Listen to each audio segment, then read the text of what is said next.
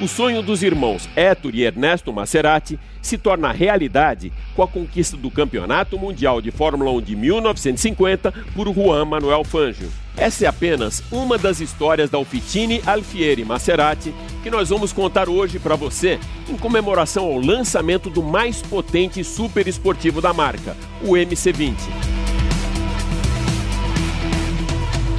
O carro mais potente de série já produzido pela Maserati marca o início de uma nova era de design e motorização da fabricante italiana de automóveis. O meu parceiraço João Anacleto do canal A Roda tem mais um verdadeiro ou falso com uma afirmação que vai fazer você pensar duas vezes na hora de desafiar aqueles radares de velocidade das vias públicas. E mais, o Máquinas na Pan dessa semana vai receber aqui no estúdio três grandes feras do mercado. Renato Maia, do canal Falando de Carro, Anelisa Lopes, com mais de 15 anos de experiência no setor automotivo, e para falar sobre motores flex, o engenheiro mecânico Henrique Pereira. E no quadro Dicas e Serviços, um pit stop no universo da conscientização um alerta muito importante sobre os riscos que você corre ao conduzir um veículo depois de ingerir bebidas alcoólicas. Como estão os números do mercado? Para responder essa pergunta, Marcelo Matos vai trazer o balanço mensal da Anfávia e a expectativa da indústria para o segundo semestre desse ano. Eu sou Alex Rufo e tudo isso e muito mais você vai acompanhar agora comigo nesses próximos 30 minutos no Máquinas na Pan. Lembrando que agora você também pode assistir o nosso programa em vídeo pelo canal Jovem Pan News, Jovem Pan Esportes e pela Panflix. Então se ajeita bem aí no cockpit e aperte o cinto, porque o Máquinas na Pan dessa semana está só começando. Máquinas na Pan para darmos a largada no programa da semana, o meu parceiraço João Anacleto, do canal A Roda, vai mandar mais uma vez aquele super truco com uma afirmação para você descobrir se ela é verdadeira ou falsa. Será que é mais um blefe? Manda aí, João. Desde os primórdios até hoje em dia, a multa mais pesada que alguém já tomou na pesada caneta da lei foi em 2010, quando um empresário suíço dirigindo a sua Mercedes SLS, aquela com asas de gaivota, foi flagrado a nada mais nada menos do que 290 km por hora. Isso lhe rendeu, ou melhor, lhe tirou do bolso o equivalente a 1 milhão e 100 mil francos, que dá aproximadamente 6 milhões e 200 mil reais. Será? 6 milhões de reais em uma única multa? Enfim, o que, que você acha? Verdadeiro ou falso? Até o final do programa a gente revela para você. Enquanto isso, a gente vai começar o programa dessa semana com um fabricante italiano de super esportivos que tem uma história muito ligada ao automobilismo.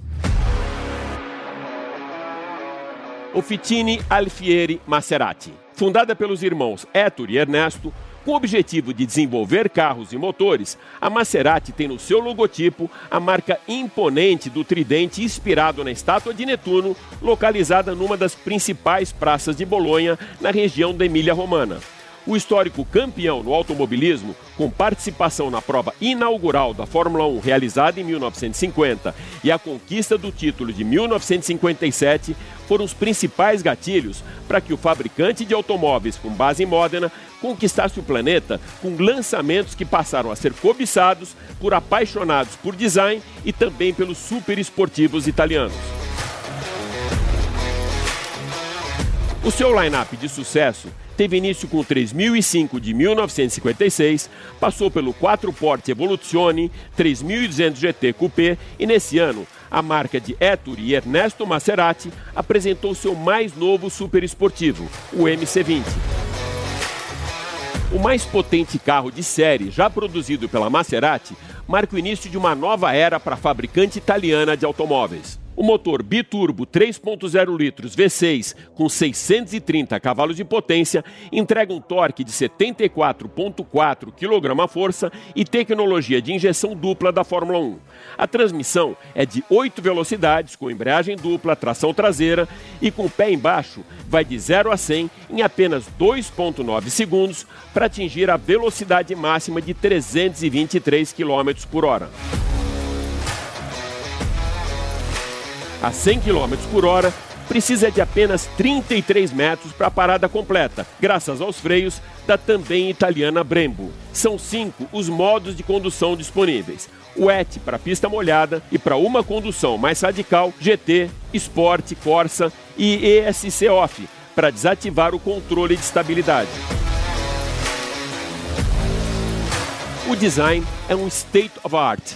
Os engenheiros da Maserati utilizaram mais de duas mil horas de desenvolvimento em túnel de vento para que essa máquina atingisse um excelente coeficiente aerodinâmico. A abertura das portas em estilo gaivota, os mostradores esportivos remetem aos carros de pista e o escapamento no centro do para-choque traseiro transporta o piloto para uma outra dimensão de esportividade e aceleração.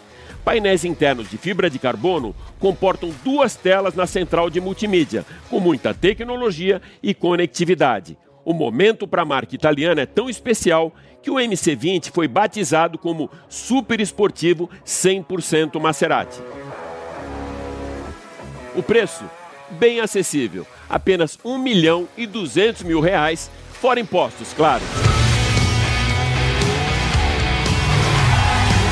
Bom, então depois de a gente acelerar essa belíssima Maserati MC20, a gente tem uma outra história agora no nosso sala de imprensa mais que especial para falar de mobilidade urbana. Ou seja, a gente vai agora para a nossa realidade nas ruas de São Paulo com Anelisa Lopes, que é jornalista do setor automotivo durante 15 anos. Agora mudou um pouco de ramo, mas ainda é uma expert, não é isso, Anelisa? Olá, Alex. Oi, gente, tudo bom? Anelise, eu não vou nem comentar, a gente até bateu papo sobre isso, sobre empoderamento feminino, que você vai me bater aqui, né? E já, isso já é página virada, a gente ficar falando da mesmice do empoderamento feminino, da escolha da mulher pelo o carro do marido, do filho. Essa página já foi virada, né? É, Alex, assim, tratar de minorias é sempre importante, né? Não só da mulher, como de de raça, de gênero, enfim. Mas em 2008 a gente já falava do poder de compra da mulher no mercado automotivo, né? E ainda estamos em 2021 em que 60% da frota pertence à mulher, né? Dos carros vendidos no Brasil pertence à mulher. Então acho que já é chovendo molhado, né? É, é, a gente vê até muito, eu acho que começou essa história nos Estados Unidos, a gente via já heads de grandes empresas, a mulher. E lá não fica comentando isso, né? A mulher tá aqui, a mulher tá lá, porque parece até que quando você coloca uma legenda, você queria ter uma estigmatização para aquilo. Isso tem que entrar no plano normal da vida de todo Sim, mundo, né? Com certeza. Montadoras falando: olha, temos tanto por cento da diretoria composta de mulher, temos tantos gerentes. Assim, o importante é que a mulher ganhe a mesma coisa, tenha o mesmo reconhecimento, o mesmo valor, né? E que e, e, tomare que daqui uns anos, poucos anos, não, não seja mais tema de debate, né? É como aquela coisa mesmo de uh, dos meninos quando estão próximos de completar 18 anos de idade, a primeira coisa que falava é: é o menino já quer ir logo uh, para a porta da autoescola para tirar a carteira. Isso é uma coisa hoje que mudou não só por ser menino ou ser menina, uhum. mas na mobilidade urbana. A mobilidade urbana mudou e hoje o jovem ele até se afasta da compra do primeiro carro. Então isso não é uma coisa de sexo, é uma coisa de, de um gênero total em cima do, da realidade atual também, né? Sim, não tem, não tem comprador mulher, comprador homem, tem consumidor, tem cliente, né? Então, assim, é, eu, graças a Deus, tive assim, uma, uma educação que não teve essa questão de, ah, é menina, então não vai brincar de carro. Ah, então vai aprender a dirigir só quando tiver 18 anos, não vai lavar carro. Não, é uma cultura que a gente tem que mudar dentro de casa. Não adianta a gente ficar falando isso aos quatro ventos, se na publicidade o homem está dirigindo o carro, se em casa a menina, ah, não, deixa que o papai leva, que isso é coisa de homem, na oficina, né, que isso é coisa de homem. E é exatamente isso que você falou. Hoje, tanto mulher quanto homem, a geração um pouquinho abaixo de mim, é, já não tem mais tanto interesse em tirar carta. E eu dormi na porta da autoescola, né? Quando eu fiz 18 anos. Mas hoje o pessoal não quer mais saber de tirar carta, é um custo, é um gasto. O carro hoje virou um gasto. Annelise, você acompanhou com a gente esse test drive, essa apresentação da Maserati. Você curte Maserati? Você curte os super esportivos? Gosto. Quem não gosta de um super esportivo, né, Alex? Adoro, acho chique Maserati, assim como todas as italianas. O mais perto que eu já cheguei de um super esportivo ao volante foi de um Lamborghini em Las Vegas, uma pista, né? Foi um Huracan na época. Gosto bastante, mas para mim, infelizmente, com o meu dia a dia não cabe. Não é que não cabe no meu bolso, Alex, não cabe no meu dia a dia. E agora você está numa praia que não é só o expertise todo que você tem de automóvel, automobilismo, mas também da parte de arquitetura e design interior. interior. Como você vê essa relação do automóvel, a mobilidade numa cidade grande como São Paulo, uhum. com os novos prédios, a nova maneira de viver do cidadão? Então, hoje, fazendo projetos de interiores, é, há muitos empreendimentos em que não para ter direito à segunda vaga, né, apartamentos que tenham mais de 100 metros quadrados, eles precisam ter um estabelecimento comercial na parte de baixo. Então já vai começar a, a você entende, ah, por que, que tem loja embaixo né, de um empreendimento novo? É justamente para ter direito à segunda vaga.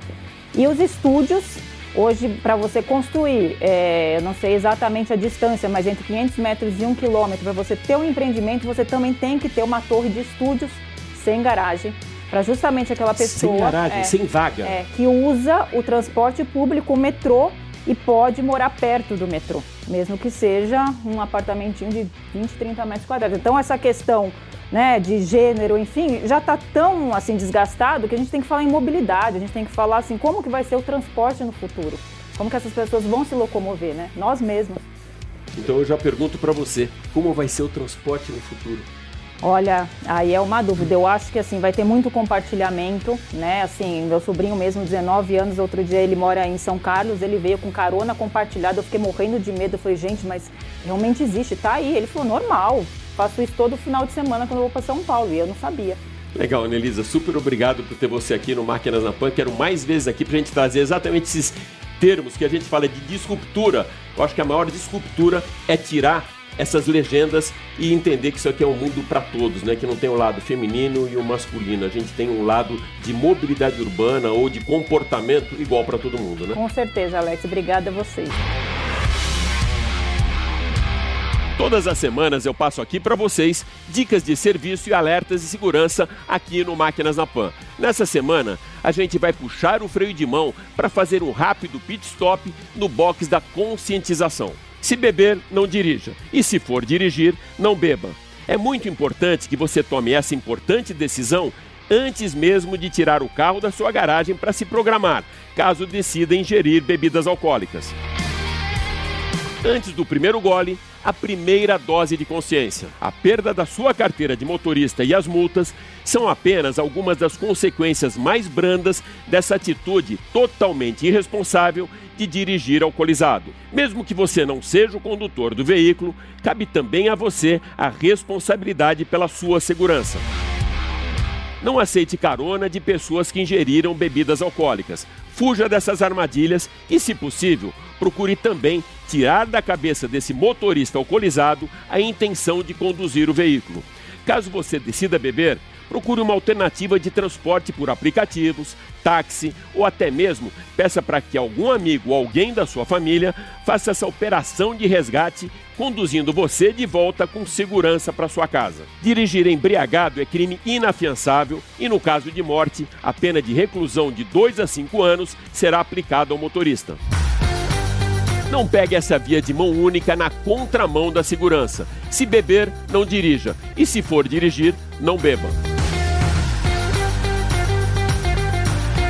E quase como um alinhamento de campanha, já que a gente falou de se beber no dirija, estamos falando de álcool, agora vamos falar de etanol e também de flex com o engenheiro e consultor da indústria automotiva Henrique Pereira, que dessa vez veio nos prestigiar aqui no estúdio da Panflix. Ele sempre aparece aqui pra gente online, né? Trazendo todo esse conhecimento dele. E hoje seja muito bem-vindo aos estúdios da Jovem Pan, Henrique. Obrigado, Alex. Prazer estar aqui com você pessoalmente dessa vez. Que bom.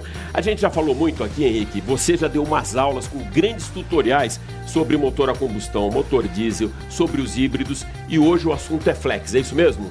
Sim, nós estamos fazendo agora 18 anos de flexíveis no Brasil, está fazendo a sua maioridade. Então acho que é um bom momento para a gente explicar um pouquinho mais como é que é essa tecnologia. Então passa para a gente, da mesma maneira que você fez com os motores a combustão, um tutorial de como é o funcionamento, como é a mecânica exatamente com esse raio-x do motor do Flex. Isso, sem lembrando que o primeiro motor Flex no mundo foi em 1908, o T, Ford T. Só que ali você precisava desmontar todo o carburador, regular ele para álcool, podia usar álcool, regulava de novo e podia usar gasolina. Hoje a coisa é feita eletronicamente, vamos tentar explicar como isso funciona. Vamos lá, mostra pra gente. Então, Alex, o, na verdade você está vendo aqui um sistema flexível onde você tem aí a bomba, o motor, a, o controle eletrônico. Lembrando que você pode encher o tanque do motor com qualquer um dos combustíveis a qualquer momento. Não é necessário tirar um combustível para colocar outro. Não. A qualquer momento no posto você escolhe o combustível, geralmente o que está mais economicamente viável naquele momento. Nesse momento, Alex, tanto o próprio combustível que está entrando no tanque, mas a bomba, o movimento do carro vai misturar um combustível com o outro. Se eles forem diferentes, por exemplo, quando entra um novo combustível, há uma mistura dentro do tanque, ele se torna homogêneo muito rapidamente, porque são dois líquidos miscíveis. E o que acontece quando você está no posto parado enchendo? A bomba da, da boia de combustível, ela se move. Então esse sinal é enviado lá para frente para o módulo do controle do carro e ele reconhece está havendo um abastecimento nesse momento e ele abre o que chamamos de bandeiras para ficar guardando qualquer diferencial que possa estar tá acontecendo nesse momento.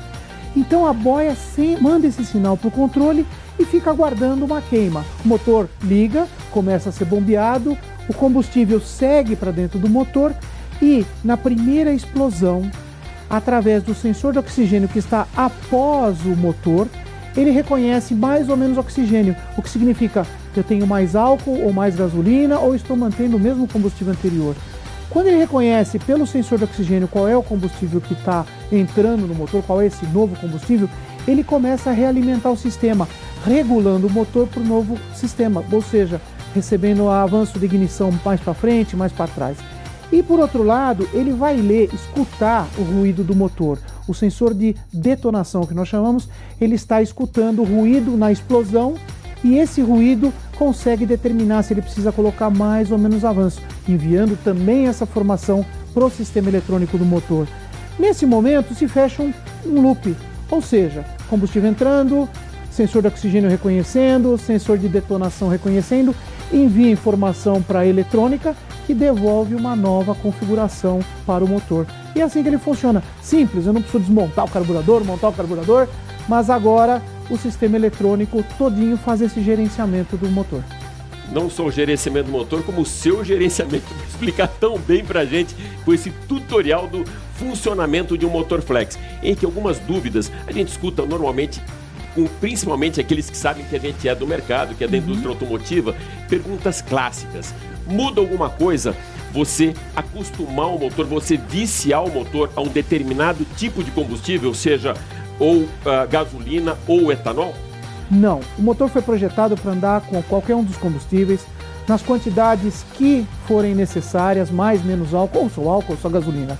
E não há problema algum de você rodar a vida do carro com álcool. No momento que você botar gasolina, ele vai reconhecer que um novo combustível entrou, que é gasolina, e vai regular todo o sistema para a utilização da gasolina. Então não há necessidade de você se manter no mesmo combustível. Henrique, super obrigado por ter você mais uma vez e dessa vez presencial aqui nos estúdios da Jovem Pan, meu amigo. Muito obrigado, um prazer estar aqui com você. Quando precisar, voltamos. Valeu. Um abraço. E agora, o nosso mestre da indústria automotiva, Marcelo Matos, vai trazer para gente todas as informações e números do balanço mensal da Anfávia. Diga lá, Marcelo. A indústria automotiva registrou em junho sua menor produção em 12 meses, com 167 mil unidades, uma queda de 13,4% sobre maio.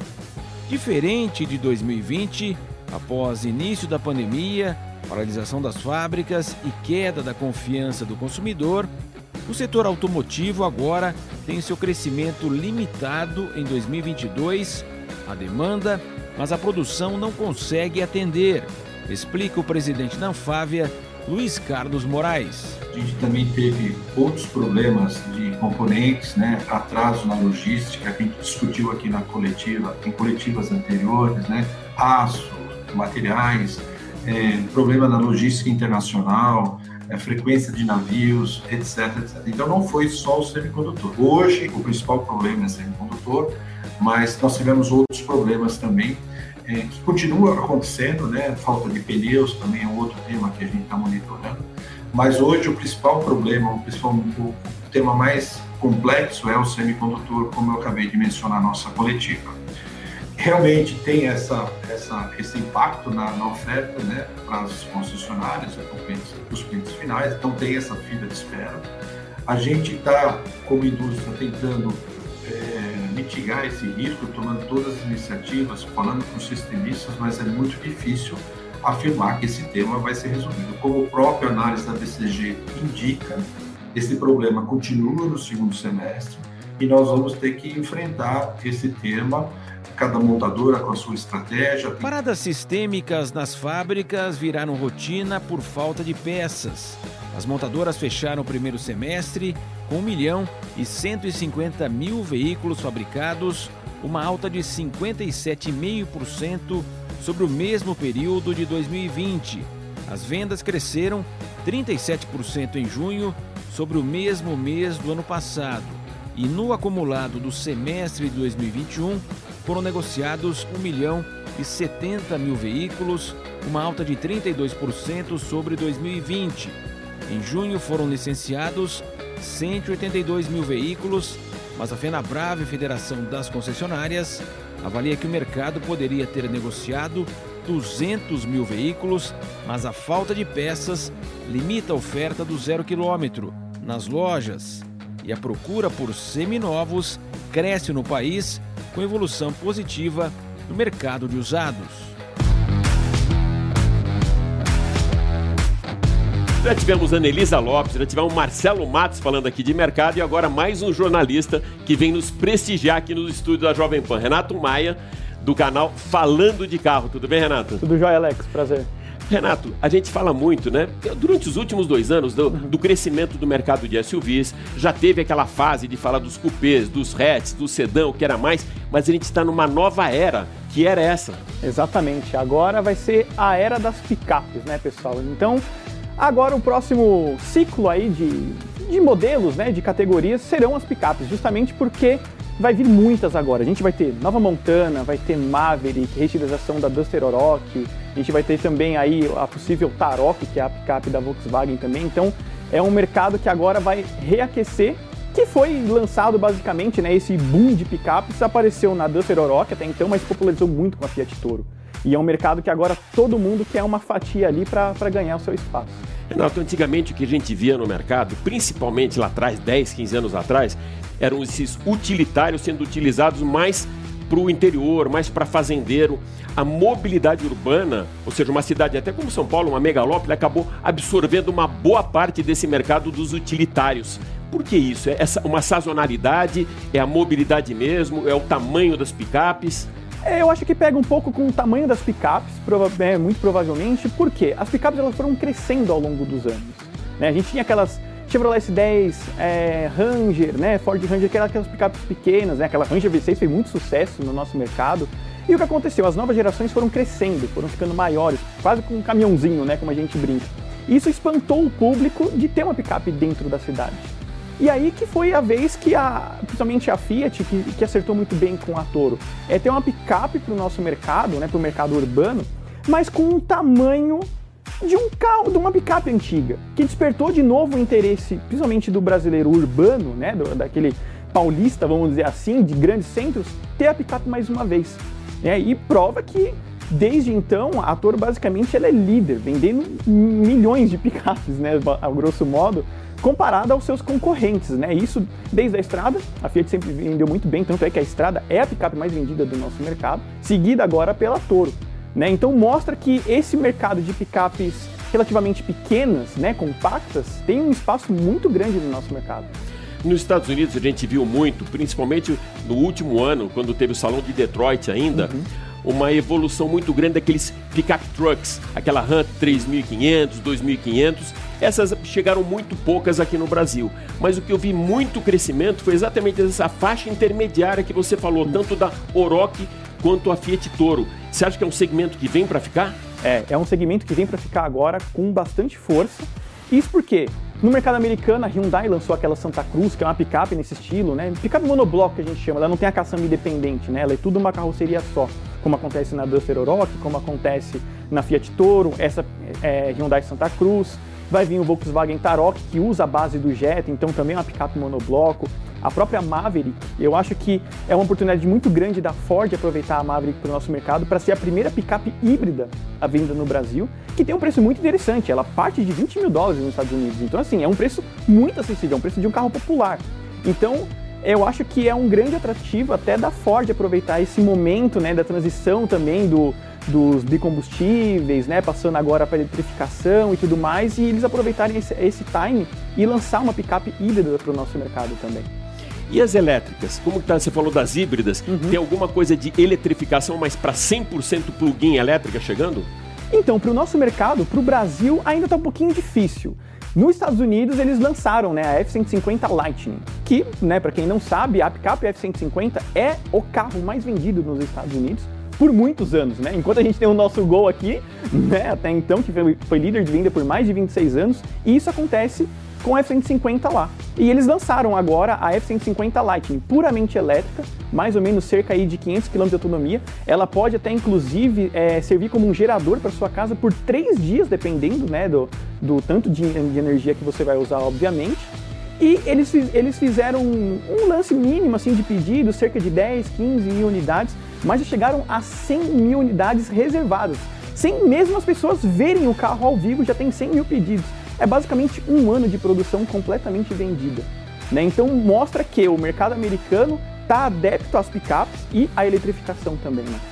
Renato, para finalizar, faz para gente então como se fosse um line-up multimarca do que tem de disponibilidade aqui no Brasil, começando lá pela Ram 2500 até a mais compacta. O que, que existe no nosso mercado?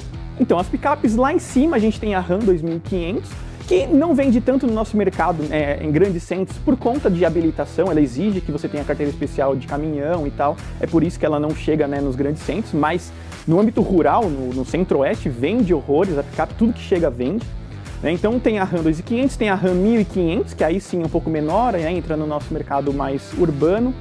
Temos as picapes tradicionais, Ranger, é, S10, também Hilux, que é uma das mais importantes do nosso mercado também. Frontier, que é um grande destaque com relação à suspensão traseira. E um pouco as menores, né? Você tem aí Fiat Toro, que é um sucesso de vendas. Nós temos também é, a Duster Oroch. E, se não a mais importante em número de vendas, Fiat Strada, que vai ganhar um câmbio automático ainda esse ano. E temos a Saveiro também, que está ali quietinha, né? Talvez ela ganhe uma geração novamente, mas por enquanto o interesse da Volkswagen é com o Tarot. O cara entende muito disso, não é só do mercado em geral, mas ele deu uma aula de picape aqui pra gente. Renato, super obrigado por participar com a gente desse especial sala de imprensa aqui do Máquinas na Pan. Obrigado, Alex. Mais uma vez, agradeço demais o convite de vocês aqui né, na Jovem Pan e sempre que quiser estou à disposição. Valeu.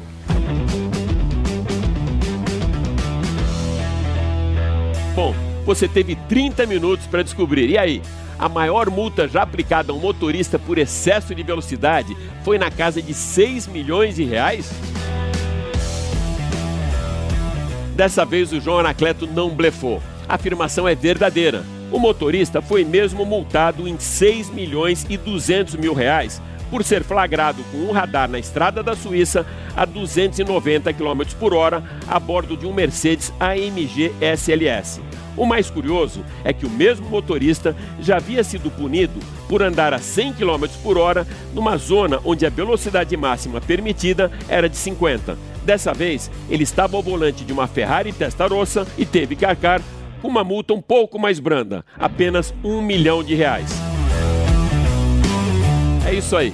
O Máquinas na Pan dessa semana fica por aqui, mas vale lembrar que agora você pode acompanhar toda a nossa programação em vídeo pelo canal Jovem Pan News, Jovem Pan Esportes e também pela Panflix. Super obrigado pela sua audiência e até a próxima. Valeu! Máquinas na Pan.